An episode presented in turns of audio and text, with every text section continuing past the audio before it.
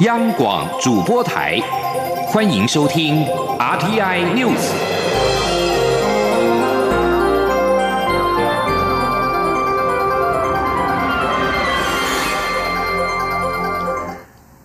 各位好，欢迎收听这节央广主播台提供给您的 RTI News，我是陈子华。蔡文总统出访加勒比海友邦的自由民主永续之旅，在当地时间十五号的下午，接受圣克里斯多福及尼维斯总督席顿赠勋。蔡总统在致辞时表示，在三十六年前，席顿便是来台洽谈台克两国建交的重要推手。他能够在席顿的手中接受勋章，意义非凡。而蔡总统也感谢各国在国际上为台湾仗义直言，也希望未来能够继续给予最大的支持，让两国在国际间相互扶持。而蔡总统随后也在总督席顿的观礼之下进行了植树仪式，并且为纪念碑揭牌。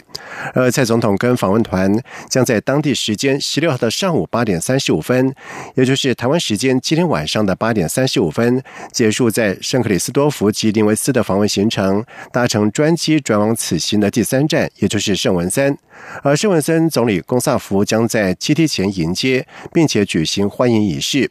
另外，总统的自由民主永续之旅预定回程时过境美国丹佛。外交部在今年表示，丹佛有农业以及新兴能源产业，我方希望有进一步展开合作的空间，但是具体情形会在适当时间对外说明。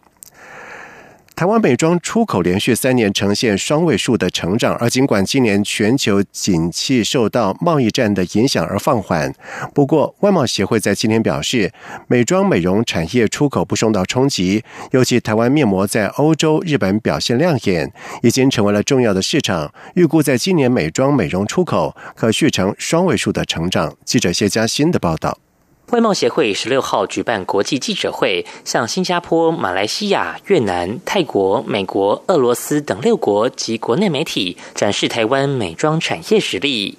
贸协指出，二零一八年台湾美妆出口达八点三二亿美元，近三年平均出口皆超过百分之十三，高于整体出口成长率，表现相当亮眼。贸协表示，台湾美妆产品品质优良，除了东南亚、中国等重要市场，近年更以面膜在欧洲、日本打下一片天。尤其日本消费者对美妆产品要求严格，台湾面膜能打入日本市场，可说是一种实力证明。尽管美洲贸易战未了，持续影响全球经济放缓，不过台湾美妆美容产品主力客层为中产阶级，评估今年出口应可维持双位数成。长不受影响，冒协董事长黄志芳说：“我觉得影响不大。我们预期今年美妆美容的出口还是会呈现双位数的成长。那这一块它的市场的区隔本来就是以中产阶级这些消费群组为主的。”那这一块的消费市场，我觉得不太受贸易战影响，甚至还有很大的发展空间。贸协表示，台湾产品不输日韩发，且还有更多创新之举，只缺品牌知名度及大型通路。未来贸协会持续协助台湾美妆美容产品登上国际，包括日本、欧洲、中国大陆、新南向，甚至中东及俄罗斯市场等，都值得深耕。中央广播电台记者谢嘉欣采访报道：劳保基金面临破产的危机，让广大劳工是十分的忧心。不过，劳动部长许明春在今天表示，今年政府已经核准了新台币两百亿，在明年经费到位，未来每年会视劳保财务状况进行检讨，政府会负最后给付的责任。记者杨文军的报道。劳动部年初时指出，劳保基金已于二零一七年出现收支逆差，预估二零二六年破产。就算劳保年金改革草案通过，破产年限也仅延后两年。尽管政府已拨补新台币两百亿补足缺口，但仍让广大劳工非常忧心。劳动部长许明春十六号出席劳保局长交接典礼时指出，两百亿只能解决一部分问题，不能解决劳保财务结构问题。但政府将负最后给付责任，未来每年会视劳保财务状况进行检讨。他说：“新的一个三年的检讨，哦，发现有缺口的时候，那政府在。”年度改革了这个法案还没有过之前，我们就落实法案里面的拨补两百亿，那这就是一个负责任的态度了哈。新任劳保局局长邓明斌接受媒体访问时也指出，劳保财务改革方法不外乎将请领年龄延后、提高劳保费率跟给付率下降，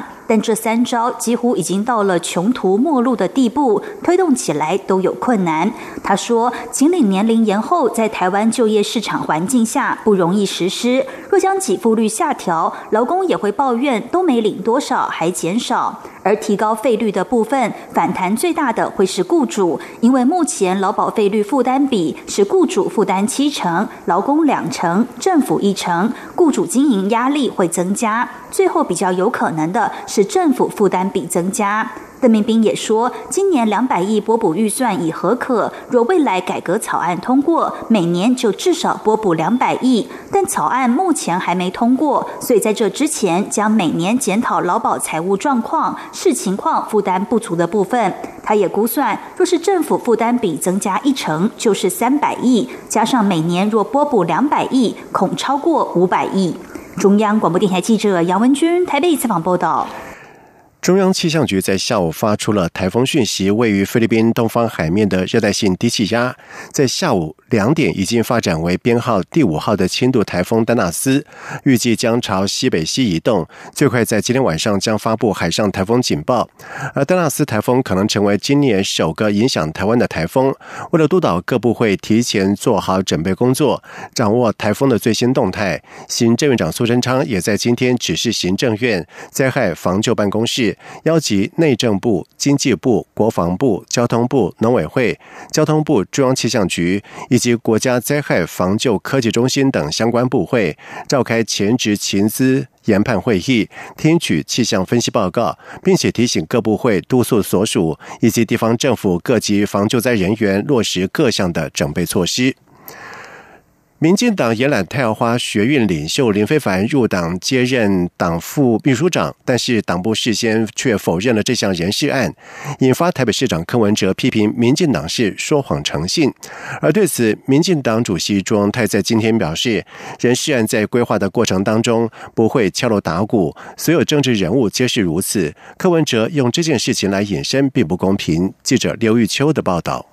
太阳花学院领袖林非凡加入民进党，接下民进党副秘书长一职，引发各方关注。不过，民进党秘书长罗文嘉先前却否认网罗林非凡入党，副秘书长人选还在我的口袋里，并未确定。但林非凡最后仍出任民进党副秘书长一职。台北市长柯文哲因此批评民进党从阁魁到林非凡的人事案上说谎成性。对此，民进党主席卓荣泰十六号表示，从中央到地方，对于人事案的规划过程中，都不会敲锣打鼓、满街讲，一定会在最后确定了才对外公布。虽然民进党部与林非凡接触有很长的时间，但并未敲定哪天要对外正式宣布。若检视所有政治工作人物，或许包括柯文哲在内，皆是如此。因此，柯文哲用这件事情来引申解释。并不公平。周荣泰并说，未来中央或地方处理人是岸上仍会如此，不会改变。至于柯文哲评论美中台关系时提及，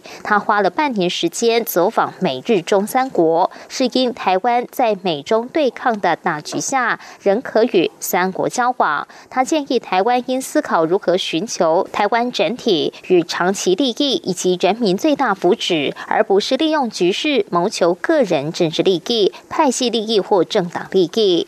周荣泰表示，美中台关系一直都很敏感且迅速变化。若有人批评民进党选边站，批评的人自己就有选边站的意味。周荣泰指出，台湾要选的是自由民主阵营的这边，反对的是集权霸权的那一边。这是台湾的基本价值，也是民进党长久以来追求的目标。这不是选边站，而是把自己的理念与世界的理想连接在一起，自然而然形成，这才是对台湾最大的利益。中广电台记者刘秋采访报道。而另外一方面，对于国民党确定由高雄市长韩国瑜出战二零二零大选，但是外传有绿营网军是鼓励初选落败的红海集团前董事长郭台铭脱党参选。对此，朱荣泰呼吁民进党的支持者不要干扰国民党内部的事情。他诚心祝福国民党赶快的结束内战，因为共同对付的敌人不在国内。而韩国瑜在今天上午则是出席了市政会议，他表示他的心情非常平静，会全力的拼市政。至于前红海董事长郭台铭未来的动向，幕僚则说，接下来会出国沉淀思考，在短期内应该不会跟韩国瑜见面。记者刘品希的报道。高雄市长韩国瑜赢得国民党总统初选，等到国民党二十八号全代会通过后，韩国瑜就正式成为国民党的总统候选人。届时维安强度将提升。韩国瑜十六号上午出席市政会议，被问到目前随护人力是否增加，他表示目前都完全正常，他内心非常平静，专心主持市政会议。被问到是否已经组成国政团队以及副手人选，韩国瑜表示。他身为高雄市长，会全力拼市政。关于市政问题，他很乐于亲自回答；但有关选举或是国政问题，他将透过书面答复。他说：“呃，目前我身为现在高雄市市长，一心一来拼市政，所以未来所有类似国政的问题，要请各位能够了解，我们用书面答复。那大家问我问我的任何问题，关于市政问题，我很乐意来口头跟大家的报告。我觉得这样子。”定位会非常的清楚，而不会杂乱。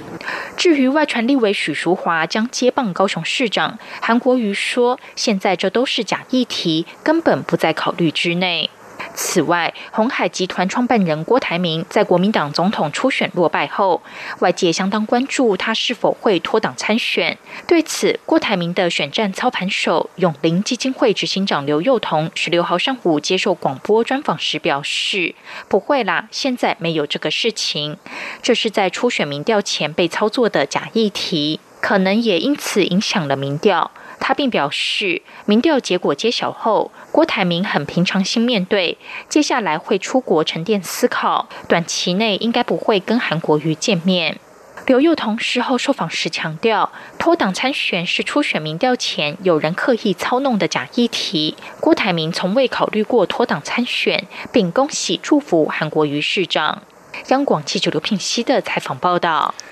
在外电消息方面，根据路透社的报道指出，华为意大利分公司首席执行官某小杨证实，华为在美国的研发公司将裁员一千人。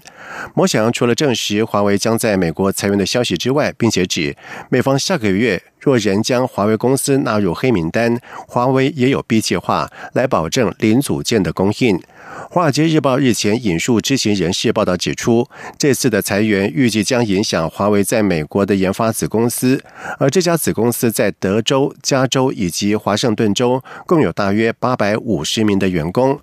而华为公司是中国通讯设备巨头，由于被美国政府指为构成重大安全风险，华为期望加强在欧洲的立足点。而在证实华为在美国子公司将裁员之际，某小杨宣布计划以三年的时间在意大利投资三十一亿美元，大约折合新台币九百七十亿元。他并且指出，这个计划将直接创造一千个就业机会以及两千个代工工作机会。美国国务卿蓬佩奥在十五号表示，在美国和北韩推动重启旨在。终止平壤核计划会谈之际，他希望双方能够更多一点创造性。不过，蓬佩奥并没有提到两国何时才会开始谈判。美国总统川普在上个月在两韩分军事区和北韩领导人金正恩会面，并且成为第一位踏上北韩领土的美国在位总统。当时双方同意要恢复会谈。川普跟金正恩已经针对核子议题三度见面，并且在新加坡跟越南举行过两次的高峰。峰会，但是在今年二月，在河内的谈判，因为美方坚持平壤完全契合，而北韩则是力促华府放宽制裁，双方没有共识之下，是宣布破局。而蓬佩奥在十五号在接受电台节目访问的时候表示，他希望北韩能够带着他们第一次所没有的想法重回谈判桌，希望双方能够再多一些创意。蓬佩奥并且表示，川普总统的任务并没有改变，也能够合适的方式让北。美韩全面且最终达到无核化，这是美方为这些谈判所设立的限护。而中国驻南韩大使邱国宏在十号在南韩国会演讲的时候也表示，朝鲜半岛问题正迎来重要的视窗期。以上新闻由陈子华编辑播报，这里是中央广播电台台湾之音。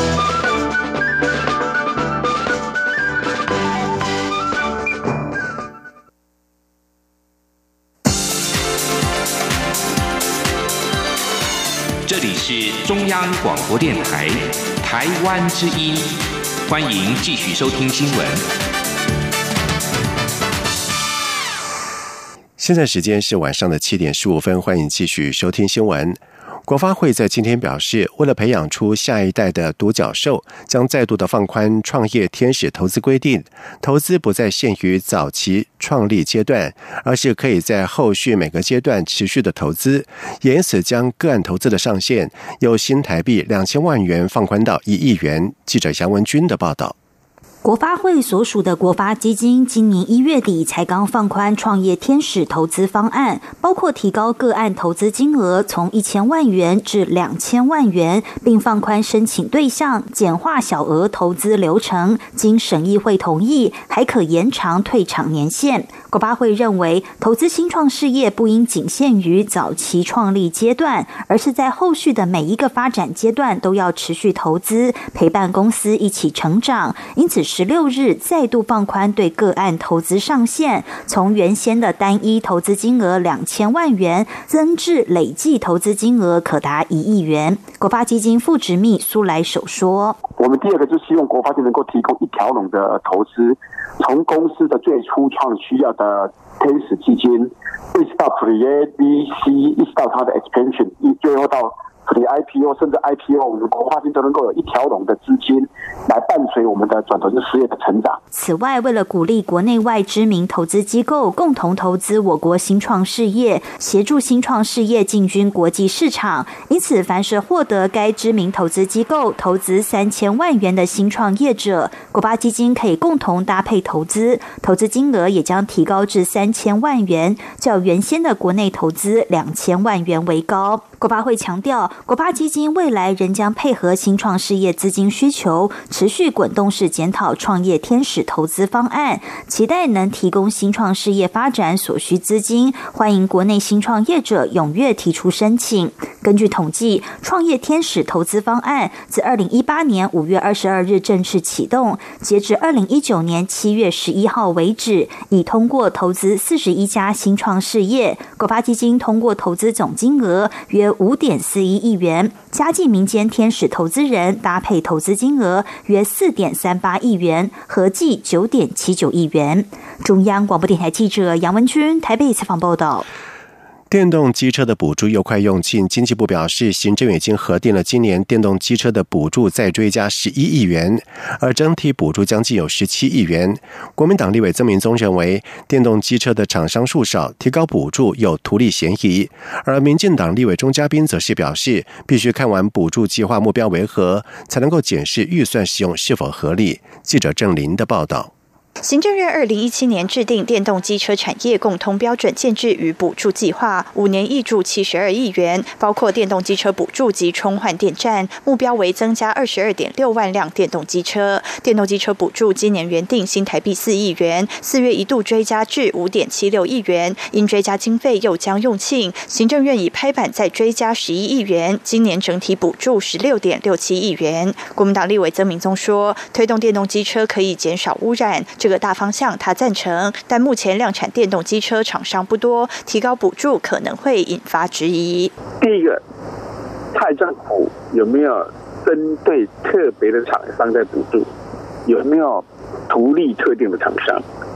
另外就是遇到了有没有政策买票的事情？我觉得后面这两件事情是很严肃的问题。蔡政府恐怕要对外面讲清楚。民进党立委钟嘉宾认为，预算分配是否合理，必须先检视计划内容跟补助目标。先去看这七十二亿，它的经费的分配项目的分布，他把重点放在哪里？是放在补助消费者换购电动机车，而这个电动机车必须是符合他们的共同电子共同规范的，它在补助，从而达到了统合。各家电动机车厂商的电池规格。钟嘉宾表示，如果政府的目的是要增加电动机车的使用，应把重点放在建立各家厂商电池的共同标准，增加消费者换电池的方便性，借此提升消费者购买使用电动机车的意愿。央广记者郑玲采访报道。台湾港务公司表示，公主游轮盛世公主号在今天是年度最后一趟的母港的航程。而统计从盛世公主回归基隆港这三个月以来，旅客数较去年成长了百分之八。而展望明年，除了盛世公主持续加码布局基隆母港之外，刷新亚洲新纪录的十七万吨 MSC 加里号也将靠港。预估二零二零年基隆港游轮旅客数可望突破百万人次。记者吴丽君的报道。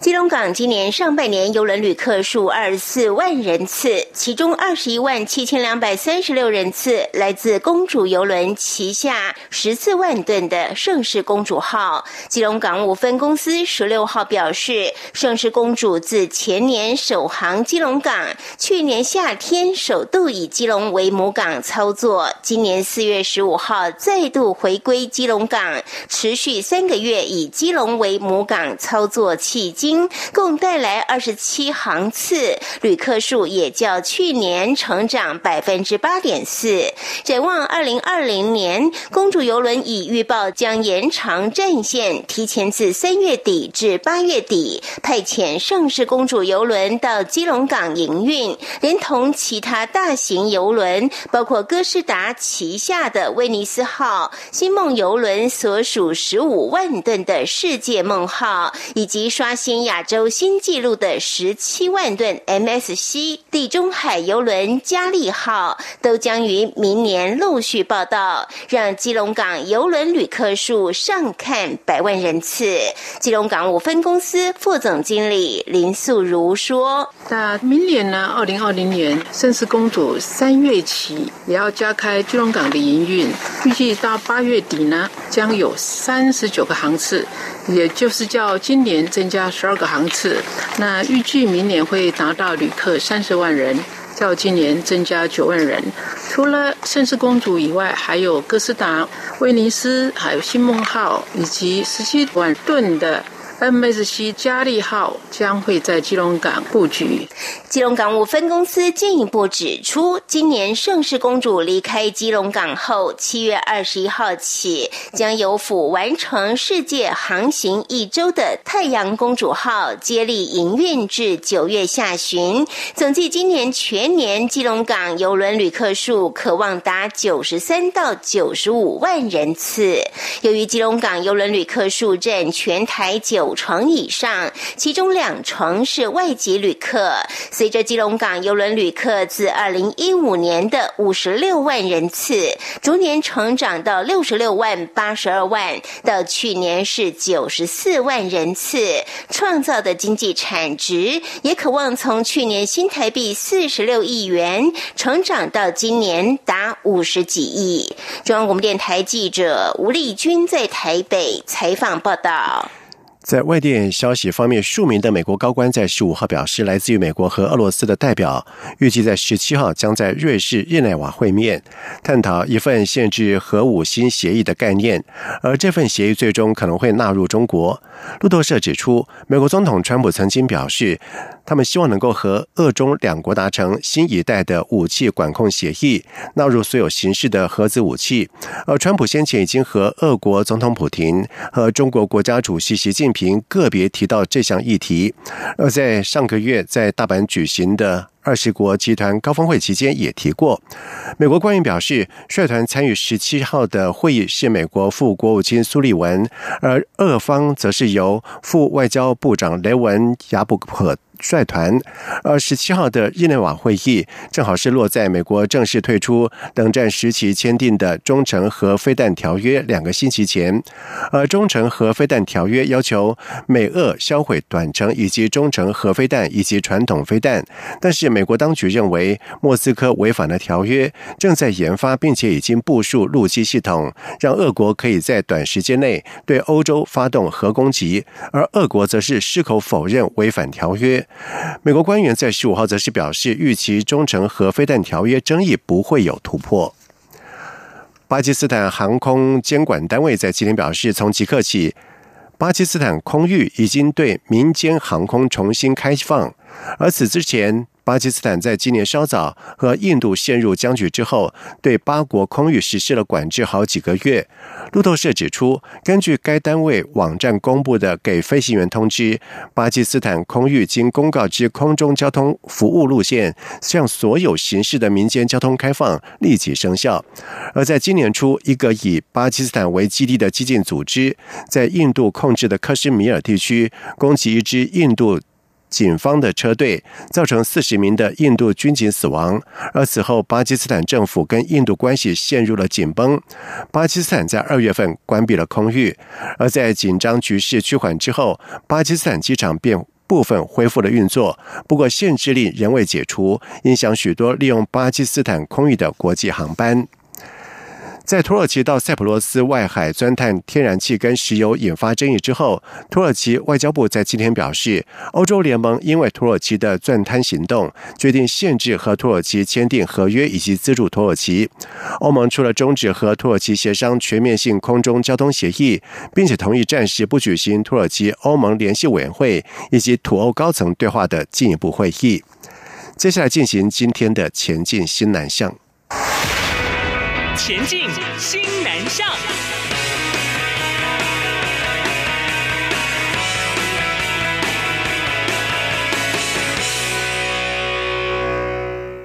美食也要先南向。君品酒店在今天邀请了马来西亚肉骨茶的创始者李文帝的第三代传人李丰贤来台交流，不仅是原汁原味重现了传统的。汤肉骨茶更现场示范了干的肉骨茶的料理，依然是食指大动。记者杨仁祥、陈国维的报道。不少台湾民众喜欢吃肉骨茶，大马肉骨茶第三代传人李丰贤、陈丽丽夫妇受邀来台担任客座，现场示范干的肉骨茶料理。肉骨主要使用排骨，并加入秋葵、干鱿鱼及干辣椒，淋上酱油后，加入少量以慢火炖煮两个半钟头的浓汤。炖煮时必须不断搅拌，避免酱油粘锅。这道排骨干锅是李丰贤二十多年前接手后的创新肉骨茶料理。这道干的肉。骨茶，它的味道口味是很丰富，然后肉质非常软，它的油吃起来是不会很腻的，所以还是非常下饭，很好吃。仿肉骨茶的料理，它的中药材味道其实不够，而且它的肉质比较偏硬，吃起来没有像这个马来西亚的比较正宗的吃起来那么的好。李丰贤的爸爸保留爷爷当年的独门配方，在马来西亚开创奇香肉骨茶的品牌。现在由他和太太接掌马来西亚六间分店以及新加坡两间餐厅。好吃的肉骨茶一定要吃的猪脚，那我们就是叫做大骨啦。那一个大骨就是我们的特色。马骨店你可以选择，你要吃烧烧肉啊，碳水说都有。我们的猪脚它可以分六边。一个是小骨咯，大骨啊，猪脚丸啊，还有猪脚。奇香肉骨茶，他们创始从创始到现在已经七十年，所以它有很深厚的一些文化历史，可以在我们这个义工当中，我们的料理可以更多的呃发展出不同的口味。业者希望透过海外客座厨艺交流，激荡出更多的料理创作灵感。李丰贤则期盼未来也能进军台湾市场，让台湾民众不用出国就能品尝最正宗的马来西亚肉骨茶料理。中央广播电台记者杨仁祥、陈国伟台北采访报道。国立台湾博物馆和泰国国立暹罗博物馆共同规划了文言文玉特展，即日起在暹罗博物馆登场，展到十月二十七号为止。台博馆馆长洪世佑亲赴泰国出席了开幕典礼，台湾原住民。次文师以及文史工作者也和泰方人士交流，让泰国的民众了解台湾原住民丰富的次文文化。而这次的展览，台湾方面是以泰雅族以及排湾族两大次文系统连与声为主轴，汇集了首文耆老的珍贵影像、口述采访影片等等展件，记录濒临失传珍贵传统的历程。泰国方面则是展出了泰国传统刺绘的样式跟意义，呈现了传统身体装饰的文化样貌。同时，洪世友也表示，这项国际交流是一个关于台湾的次文族群如何寻回自己的次文传统的故事，借由族人进行口述历史故事采集，希望能够将博物馆作为族群间对话的平台，也让泰国友人能够了解台湾原住民丰富的次文文化的蕴含。以上新闻由陈子华编辑播报，这里是中央广播电台台湾之音。